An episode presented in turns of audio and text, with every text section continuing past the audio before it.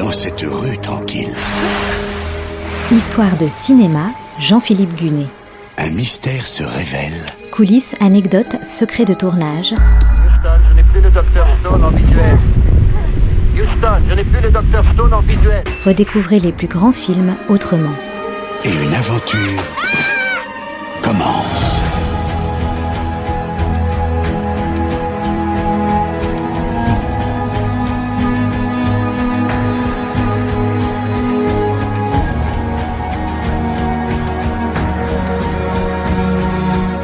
La Première Guerre mondiale a inspiré beaucoup de grands films, mais s'il fallait en choisir un dans le cinéma français contemporain, aucun doute ce serait Capitaine Conan.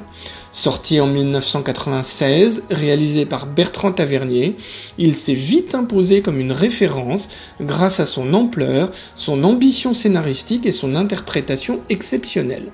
Du grand cinéma qui n'a pas peur de se mesurer à son sujet et qui, en plus, apporte un éclairage sur un épisode méconnu d'un conflit qu'on croit connaître par cœur.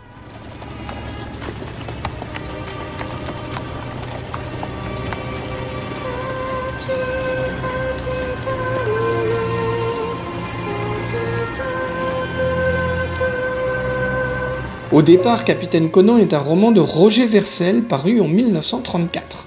Dans ce roman, on découvre l'armée d'Orient en 1918, des soldats français qui combattaient les Bulgares, alors alliés des Allemands. Parmi ces soldats, deux lieutenants. L'un, Conan, est à la tête d'un corps franc, c'est-à-dire une petite unité de soldats en dehors des régiments classiques, chargés des missions difficiles, des ancêtres des commandos, si vous voulez. Sauf que ces hommes ne sont pas des modèles de discipline, leur chef Conan non plus, en cas d'écart il se débrouille pour qu'il n'encourt aucune sanction. L'autre héros de l'histoire est un ami de Conan, le lieutenant Norbert. Lui est un licencié de lettres devenu officier grâce à son niveau d'études. L'important pour Conan, c'est qu'il n'est pas un officier d'active, car, à une exception près, Conan méprise les officiers d'active qu'il juge hypocrites, mondains et incapables.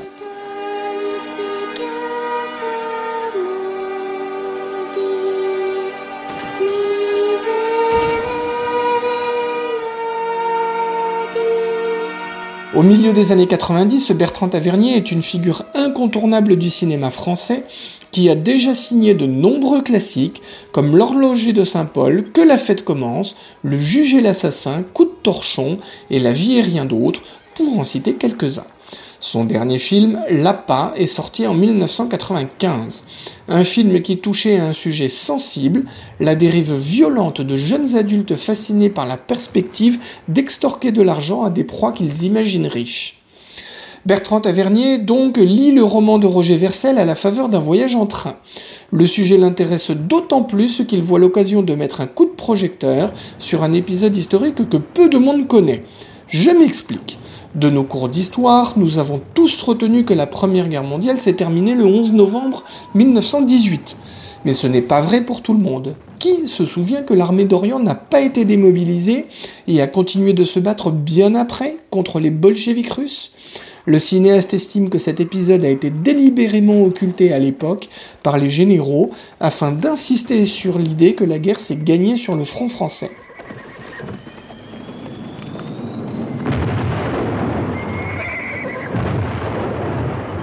Tavernier apprend donc que le scénariste Jean Cosmos veut adapter Capitaine Conan.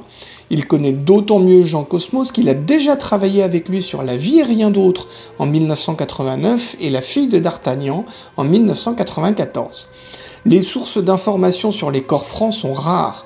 Bertrand Tavernier et Jean Cosmos se sont obligés d'inventer. Impossible de savoir quel était le bon uniforme, par exemple. Le cinéaste décide donc d'habiller ses soldats comme des bandits de montagne. Il faut aussi imaginer leurs armes, des arbalètes, des frondes, silencieuses pour que les missions se passent bien. Le scénario proprement dit démarre à l'automne 1918. On y suit les personnages de Conan et Norbert à travers les derniers soubresauts de la guerre contre les Bulgares, puis pendant la difficile tentative d'adaptation à l'armistice, et enfin lors du départ vers de nouveaux combats contre les bolcheviks. Dans l'extrait que vous allez entendre, Conan et Norbert sont à bord d'un train. Conan parle du rôle des corps francs, de ces 3000 hommes qui ont gagné la guerre, alors que les autres, ils l'ont faite. Tout le monde s'est battu. Tout le monde. Non, pas tout le monde. Tuer un type dans le tas quand toute la tranchée appuie sur la gâchette, n'importe qui peut faire ça. Les bombes, les canons, les mitrailleuses, la mort à l'aveuglette, n'importe qui peut. Nous, on y allait au couteau. On y voyait le blanc de l'œil au frère et on crevait. Tiens, un poilu qui tiendrait contre un, train blindé, tu le ferais lâcher à l'idée d'être éventré d'un coup de surin. Tuer un type en foutant la verte à tout le régiment, c'est ça le vrai boulot. Et on se l'est tapé, nous, à peut-être 3000 types. Et c'est nous qui l'avons gagné, cette putain de guerre. Nous, les 3000 Et les autres Les autres, ils l'ont faite. C'est fini, Conan. Les règles ont changé. Faut s'adapter maintenant. Oui, c'est ça. S'adapter. Demande donc à un klebs de s'adapter à la salade. Le rôle de Conan est confié à Philippe Torreton, qui avait déjà tourné pour Bertrand Tavernier dans L627 et Lapa. Pour Norbert, le cinéaste fait appel à Samuel Le Bihan, qu'il avait vu au théâtre et dans Une femme française de Régis Varnier. Le lieutenant de Sèvres, aristocrate volontairement retourné dans l'infanterie, le seul officier d'active respecté par Conan, est incarné par Bernard Lecoq, qui avait notamment joué dans Les Patriotes d'Éric Rochant. On retrouve aussi François Berléand qui incarne le supérieur hiérarchique direct de Conan et Norbert. Claude Rich joue le général en chef. Catherine Rich son épouse et la mère d'un soldat accusé de désertion.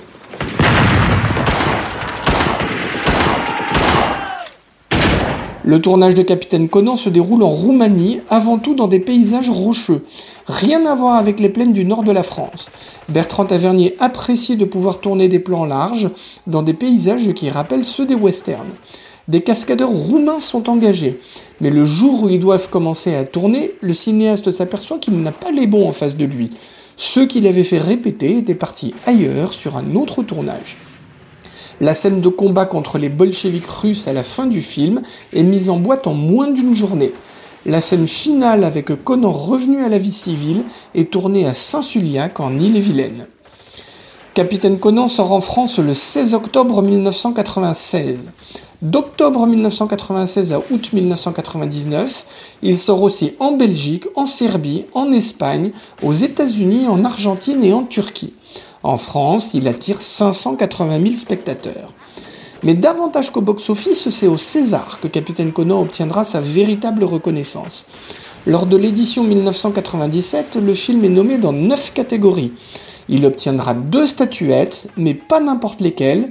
Meilleur réalisateur pour Bertrand Tavernier, partagé avec Patrice Lecomte pour Ridicule, et meilleur acteur pour Philippe Torreton. Tous les comédiens du film sont remarquables, mais le fait est que Torreton est vraiment grandiose, c'était le meilleur rôle de sa carrière.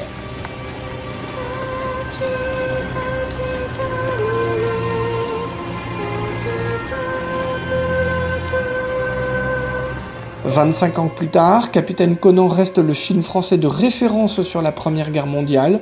Enfin, le film français contemporain, parce qu'il ne faudrait surtout pas oublier un monument incontournable, La Grande Illusion de Jean Renoir.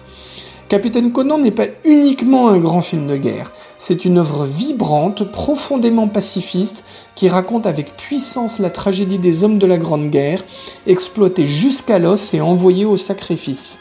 Le film n'a rien d'une carte postale idéaliste, il ne cache pas les violences et le fait que certains de ces hommes étaient difficiles à gérer.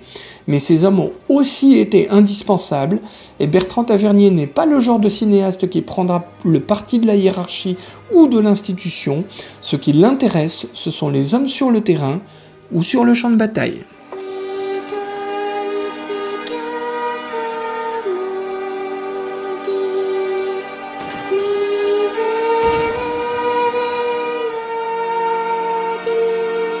C'était Histoire de cinéma avec Jean-Philippe Gunet, à retrouver chaque semaine et en podcast sur notre site internet artdistrict-radio.com.